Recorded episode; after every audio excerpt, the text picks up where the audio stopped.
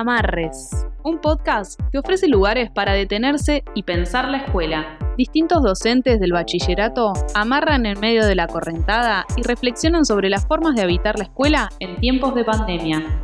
Entrevistados por Juan Ignacio Palacios y Karin Bustamante. En este episodio, Silvio Echeverría, profesor de Historia del Bachillerato de Bellas Artes. Ahora estoy en, un, en el Colegio del Centenario, acá en La Plata, que es donde empecé a trabajar. Eh, yo me, recibí y trabajaba de otra cosa, sacaba fotocopias y otras cosas también he hecho. Sí. No tanto porque dicen que laburar es feo, ¿viste? Pero este, mi papá me decía, la lapicera más eh, liviana que la pala, sí, y es verdad. Y empecé a trabajar ahí, había una amiga y uno de mis amigos de la carrera y empecé a trabajar en el colegio, tengo muchos amigos y trabajo desde, bueno, sí, ya desde el 2004 acá, que trabajo hace 11 años ya. Y después trabajo en Chascomús, este, en la escuela técnica, en la escuela municipal de Chascomús, que es con orientación de arte también. Y después trabajo en otra escuela de provincia, la secundaria 5 y trabajé hasta hace poco en la Media 13 acá, donde trabajé muchos años. A lo largo de los episodios fuimos indagando en el impacto y la reflexión que la pandemia abrió en nuestros devenires docentes. ¿Qué nos podés contar a partir de tu experiencia y tu campo de conocimiento sobre cómo has transitado estos casi dos años? Eh, lo primero del trabajo en la pandemia y de la pandemia en, general es que uno, eh, viste, caes en la cuenta. Me parece que los que somos de sociales o los que miramos el mundo desde una perspectiva, entendemos al mundo desde, desde lo colectivo, desde lo social, desde el grupo. No, no, no, no lo entendés de manera individual. Pero quedó claro con la pandemia eso digamos, ¿no? Lo que deja explícito es este, que estamos interconectados, que no somos, bueno, voy a decir una verdad de perogrullo, pero somos seres sociales, pero y que hay determinadas cuestiones que no, que no podemos solucionar solos o solas. A mí me parece que lo que expuso de manera eh, tajante la pandemia es eso. Y que no lo resolvió la pandemia, ¿no? Esta, esta, esta cuestión que decíamos, che, eh, al principio, ¿no? Esta esperanza ahí con el agua clara en Venecia y un delfín que aparecía, este, como simbólico de vamos a salir mejores. Yo no suelo ser muy optimista, eh, sí tengo optimismo en la humanidad, pero, pero no, no pensaba que esta circunstancia iba a mejorar mucho las cosas en ese sentido. Me parece que las contradicciones se siguen viendo y que ha acelerado mucho más esas contradicciones, ¿no? Eh, pero no solamente en nuestros ámbitos o en la Argentina, que somos, eh, ¿no? que tenemos una, una, forma de funcionamiento a veces que, plantea las cosas eh, dicotómicamente, sino que en, en el mundo en términos generales. Y yo veo como creo que nunca he visto un momento que lo aceleró la pandemia, pero que yo creo que es un proceso que ya existía, de, una concepción del mundo y de las cosas como en un tono muy religioso. Y no me refiero a espiritual, ¿no? A, tener una fe, un credo que se acepta ciegamente, digamos, ¿no? Si no, no habría una persona tomando cloro por la tele que se combina con, la posverdad y con un momento específico, bien el neoliberalismo siglo XXI y las nuevas tecnologías y demás, pero que me parece que hay una, concepción de las cosas donde aparecen estas, estas ideas casi en un tono religioso. Me parece que el crecimiento de la derecha, o por lo menos una crisis de la racionalidad, ¿no? de la racionalidad y en términos institucionales o sociales sería de la democracia y, del mundo ese racional contemporáneo. Me parece que, obviamente que esto no está en crisis desde ahora, pero me parece que en, términos tan fervorosos, eh, me parece que, que sí.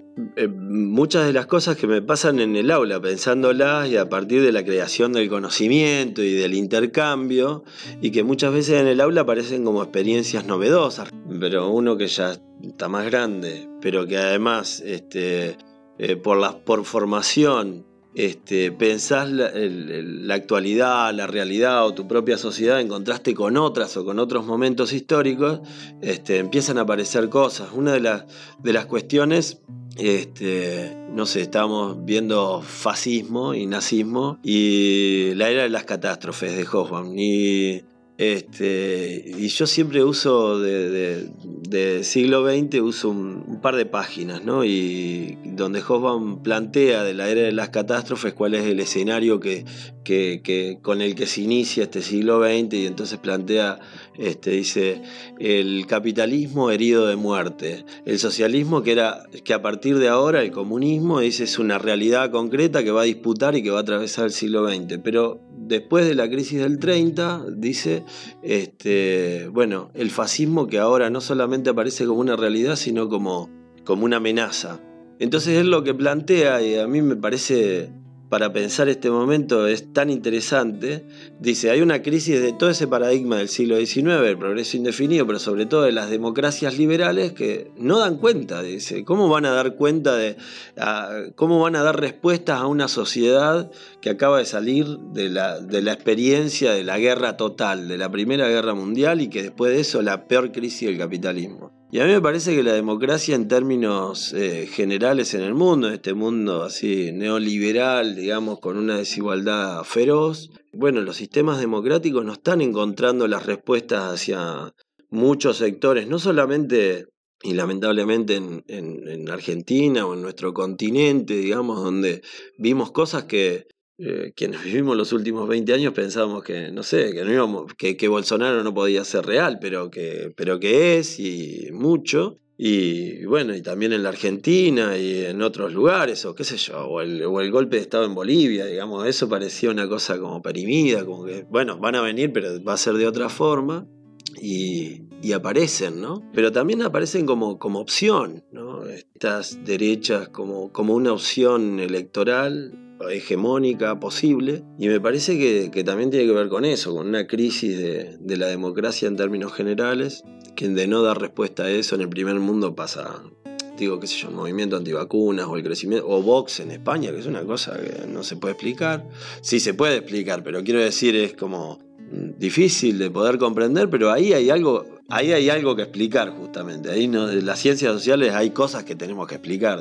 Por supuesto, y acá, ¿no? Y discursos este, que aparecen, no sé, desde la ultraderecha. Yo veía con mucha preocupación hace 3, 4 años este personaje que aparecía como un, como un personaje, no sé, televisivo con, y, de rating, que era Milley.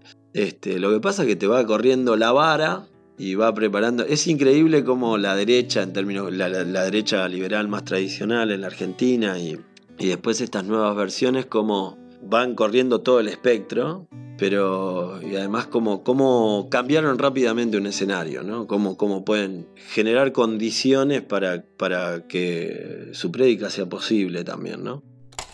En línea con el panorama que planteas, ¿coincidís en que la escuela es un campo donde precisamente se pueden disputar esos sentidos que muchas veces se imponen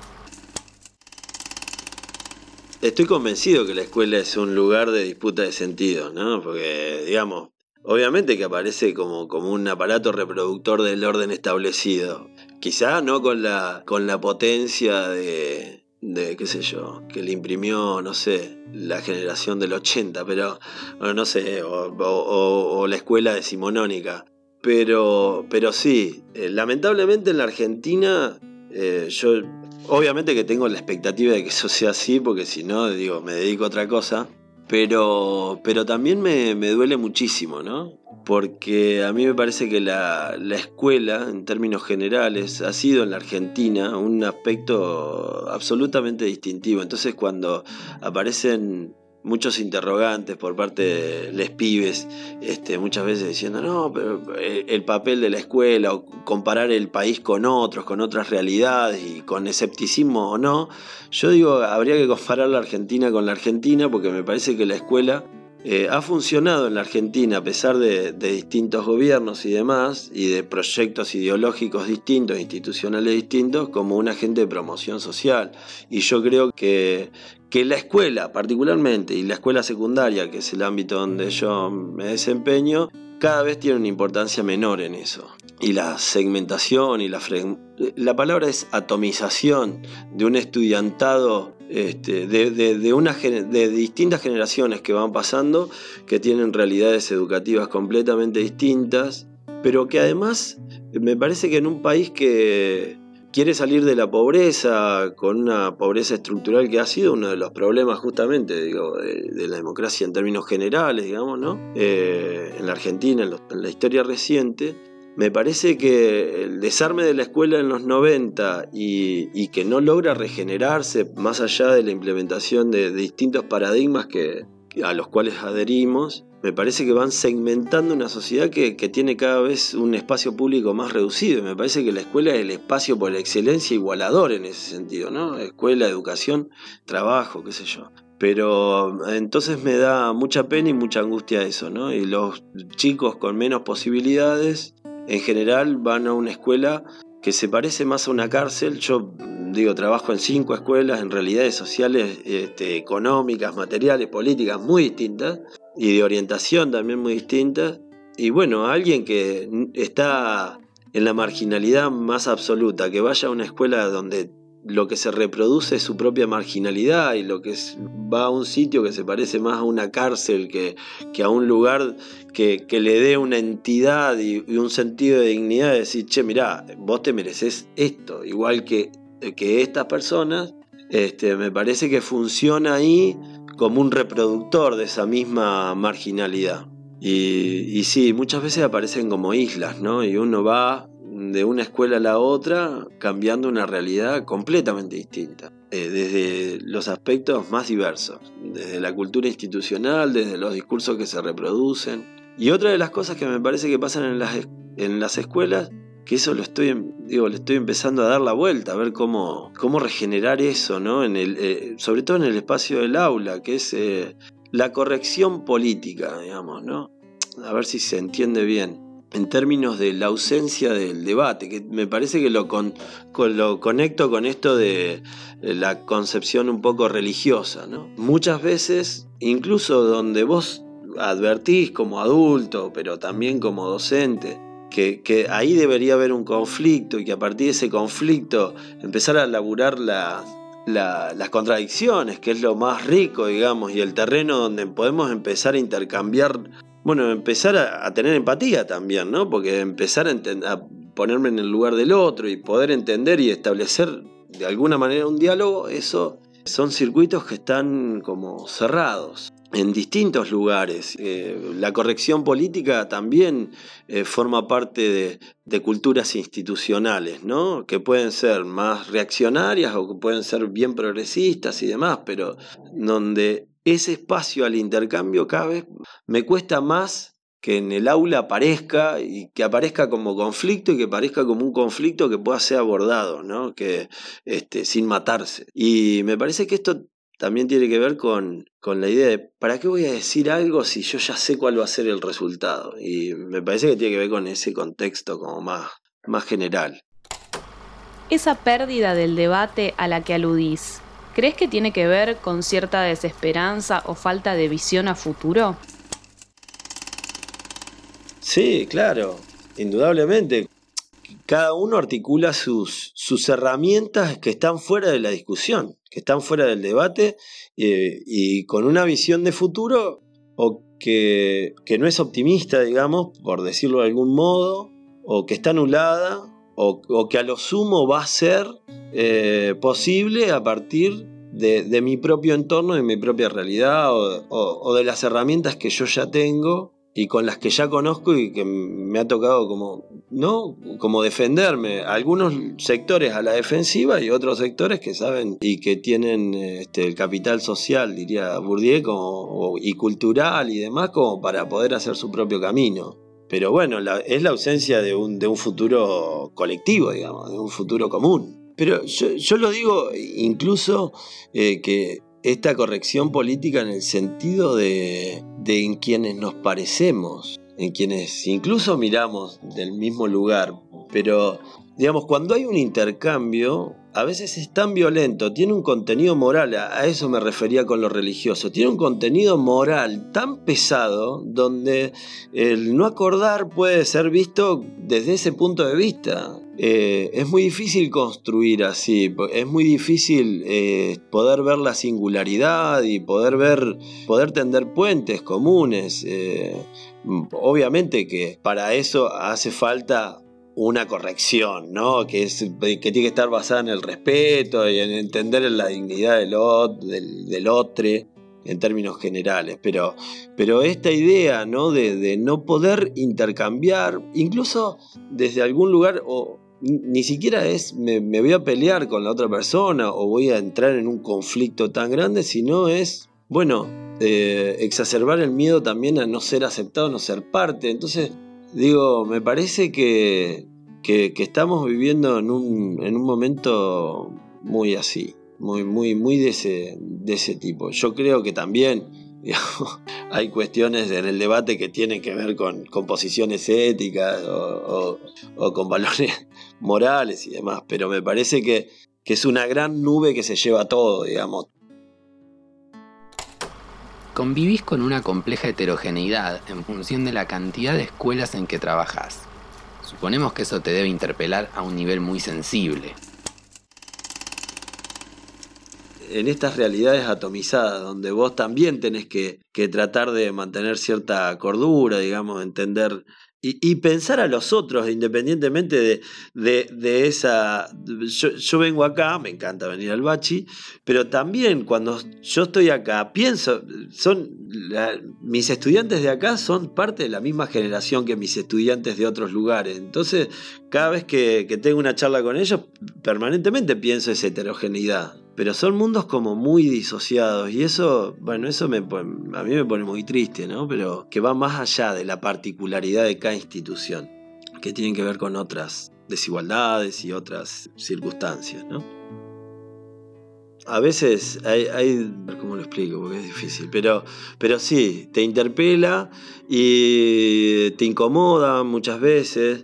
Este, también eh, hay una a veces no hay correlación entre el deber ser o lo que uno piensa con lo difícil que resulta, porque vos decís, no, mi lugar está acá, y a veces el cuerpo no aguanta tanta incomodidad, porque eso también es verdad, digamos, es... Y eso que te interpela a veces te va haciendo sentir más o menos cómodos en distintos ámbitos. Y eso eh, va pasando de a poco, eh, tenés rachas donde te sentís más cómodo en un lugar y, y, vas generando y después esa relación de fuerzas cambia y empieza a pasar en otro sitio y va, nada, este, va cambiando eso. Pero de todas maneras a mí me parece que tener esa perspectiva, me, me gustaría tener menos escuelas, quiero decir, pero pero que esas perspectivas también te van conformando un, mapa que, no me gustaría perder de vista, ¿no? Y esto que vos decías también, las realidades sociales que, de las que uno es parte y que por ahí ya ahora no.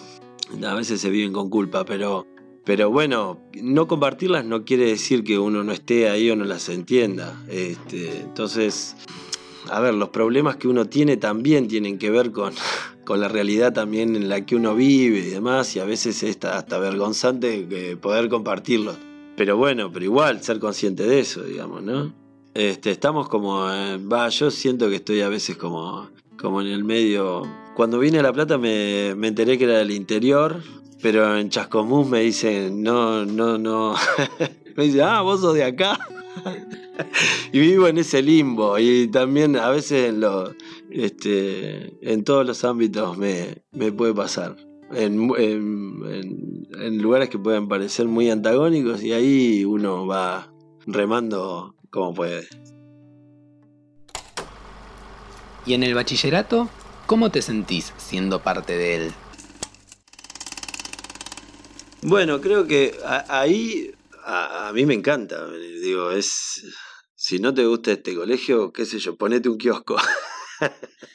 no, te puede, uno se puede sentir más, menos cómodo, pasan eh, distintos momentos porque somos un grupo muy grande de personas y eso te pasa en cualquier laburo, digamos, ¿no? Este, donde a veces estás más o menos cómodo, pero eh, pasa desde un colegio, debe pasar en, en lugares donde deciden cosas gordas y debe pasar también en cualquier otro trabajo donde hay mucha gente, digamos, ¿no? Y que nos tenemos que poner a veces de acuerdo. Pero a mí me parece maravilloso y, y creo que uno puede hacerse cargo de las múltiples identidades, digamos, ¿no? Y que ahí también un poco se relaciona con esto de la incorrección política y definir la identidad. Digo, uno puede ser, puede ser varias cosas incluso hasta contradictorios en algún sentido. Y ahí está lidiando con eso. Y hace lo que, lo que mejor le sale y tiene que hacer el máximo esfuerzo en eso. Pero me parece que uno puede tener máximas identidades. Yo creo que igual en las escuelas tenés que pasar un tiempo. Donde ya en los pasillos te dicen, eh, profe, profe, y alguien te para y te dice un chiste, listo, ya sos de esa escuela. Y eso está bueno. Y creo que en la mayoría de las escuelas donde estoy eh, me pasa. Y ahora, yo desde hace unos años sentí que eso me podía pasar en el bachi, ¿no? Porque yo era de la tarde solamente. Y, y ahora soy tiempo completo. Porque además eh, muchas veces la, eh, lo más gratificante de la profesión eh, son algunas cosas que pasan en el aula que vos decís, wow, esto no lo... Viste, estas cosas que uno viene pensando y de repente hace clac por algo que dijo alguno o alguna y este y de repente son cosas que pasan en el pasillo o un pequeño comentario o, encontrarte incluso afuera de la escuela no cosa que me resulta difícil porque a veces me reseteo y veo a alguien y digo ah y soy pésimo digo pará pará y me acuerdo al rato digo sí yo, yo creo que es así. Yo después de mucho tiempo eh, este trato de, que en el aula charlemos mucho de qué, le gusta hacer a cada uno, digo, ¿no? Porque en definitiva eso tiene que ver también con tu identidad. Pero yo después de mucho tiempo, mucho tiempo, me di cuenta que a mí me gusta estar con gente y charlar con gente. Se nota, creo que es bastante claro. Pero además, eh, salgo a las 6 de la mañana de mi casa, voy a volver a las 8 y media y es todo mi, es casi todo mi día. O, la paso bien o la paso bien. Eh, este, a veces no me, a veces no sale eso, pero digamos, uno tiene, va, yo pongo un esfuerzo en que eso pase, porque si no es, es muy difícil.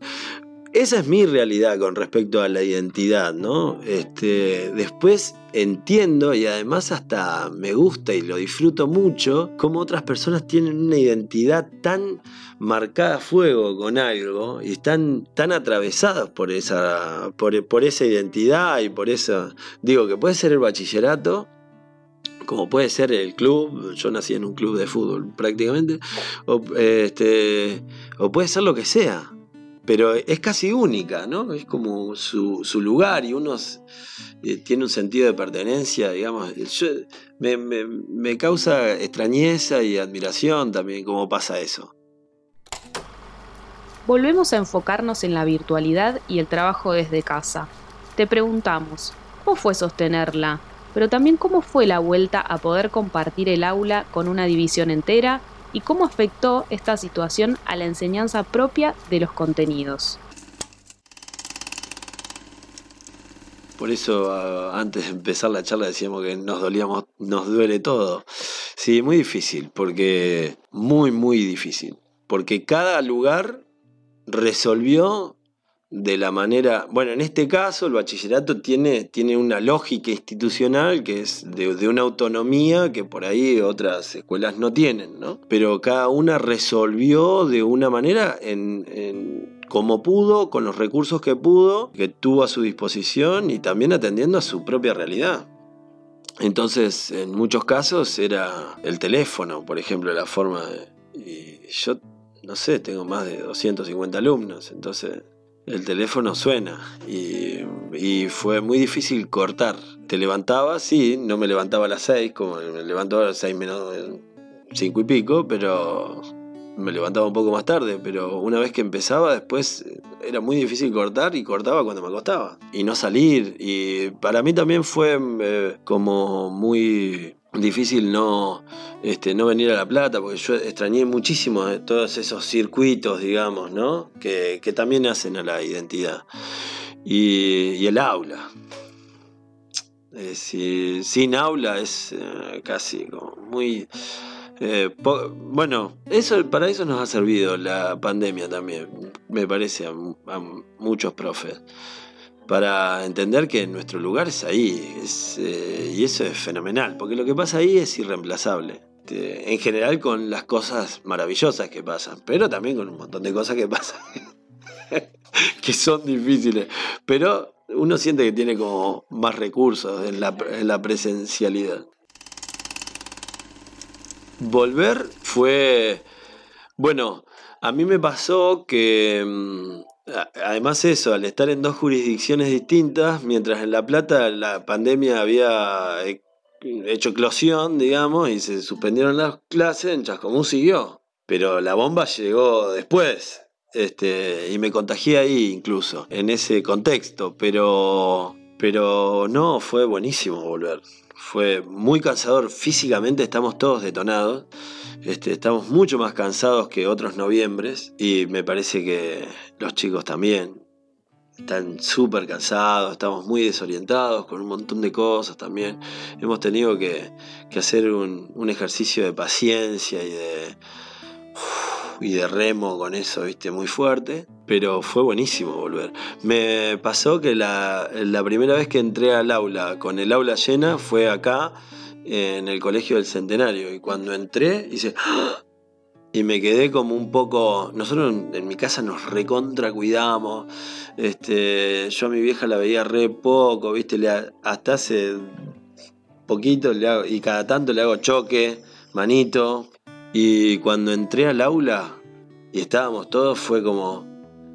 Y a los cinco minutos fue un alivio eh, bárbaro, porque eh, cuando volvimos al aula y había burbujas, no sé por qué, pero no, había una dinámica rarísima. Todos entendíamos que era una dinámica que era muy, muy extraña.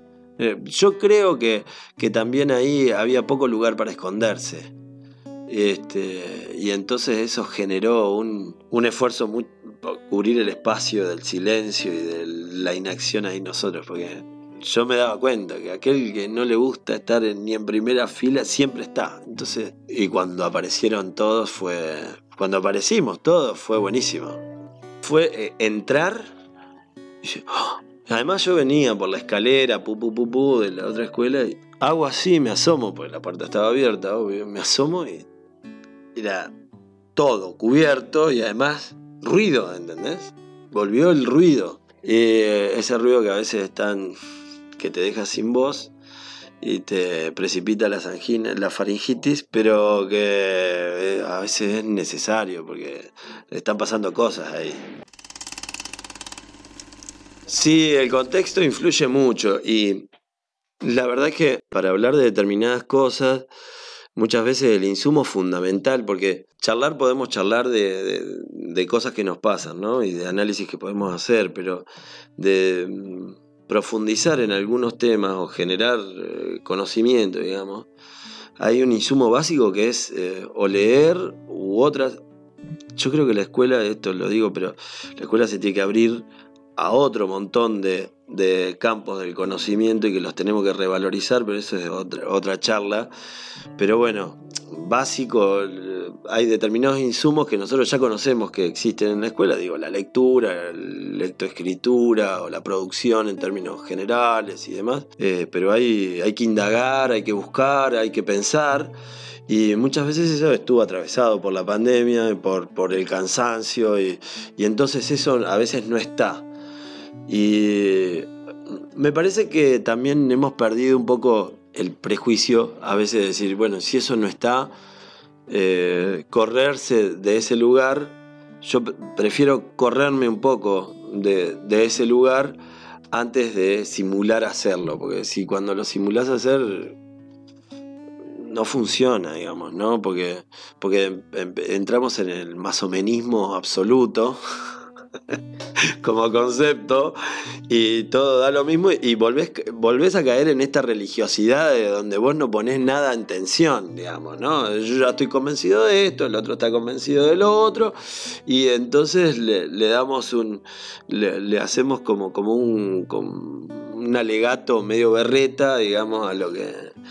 Y en realidad, qué sé yo, por ahí en ese insumo está lo espinoso, está eh, que te dé bronca, que te enojes y te dé, bueno, che, leí esto, no me gustó, bueno, ¿qué, ¿cuál es la propuesta?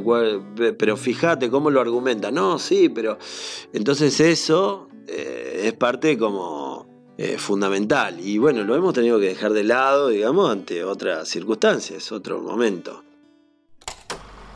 enunciaste la necesidad de una apertura a otros campos del saber. ¿Cuáles podrían ser esos campos? El cannabis. ¿Con qué tiene? ¿Qué dice este?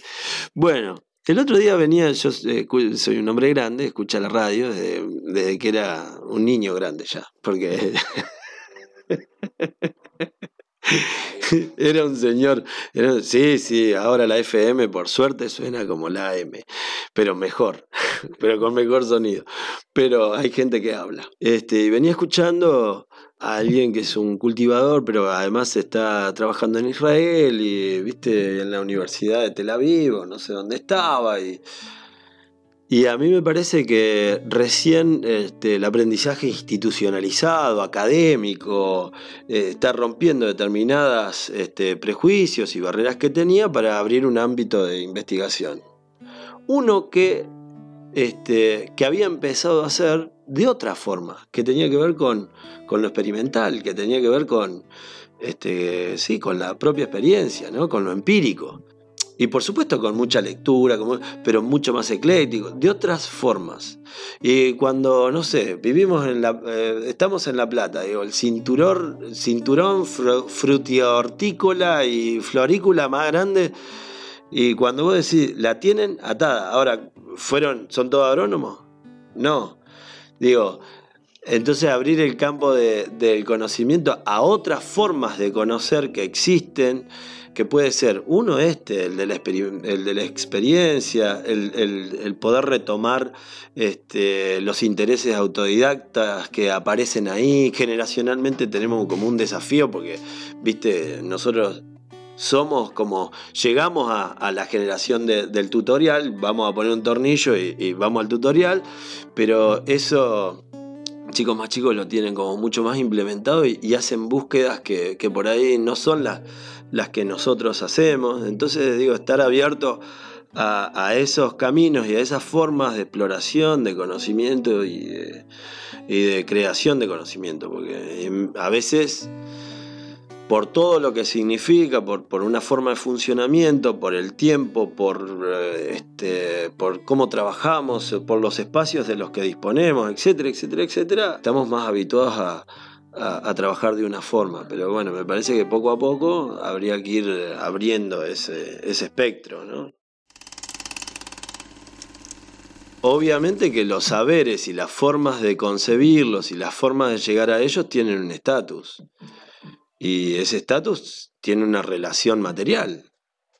No es lo mismo que vos te contraten con el título universitario que vos vengas a partir de toda una experiencia, digamos, ¿no?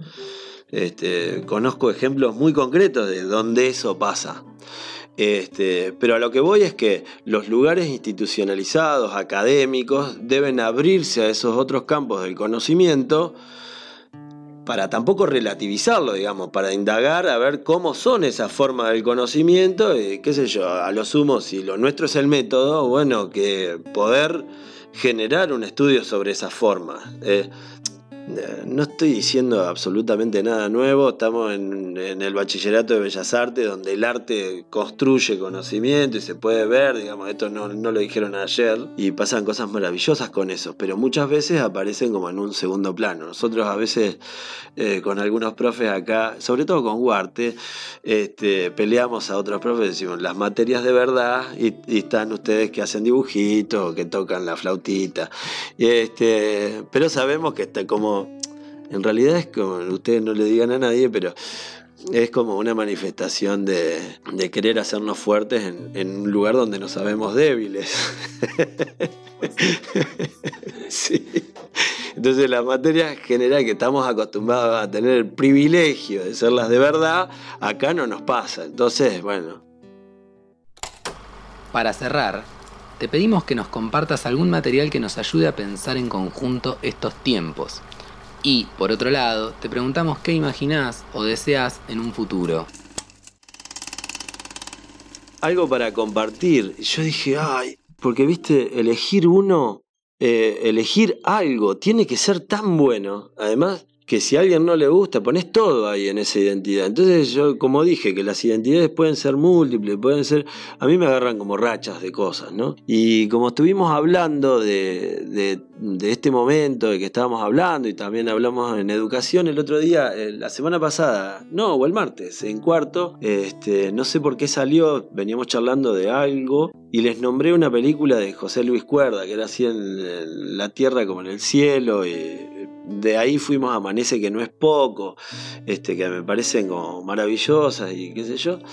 Este, vos me decís, ¿son tus preferidas? No, pero aparecieron ahí y en este contexto también, digo, y se me ocurrió La lengua de la mariposa, que no es ninguna originalidad ni, ni cosa de José Luis Cuerda, y donde hay un profe, un maestro, este, don Gregorio, que es el maestro en una escuela muy diversa, plena guerra civil, y ahí lo tiene a Moncho, ¿no? que es ese nene, y la escuela le abre una ventana.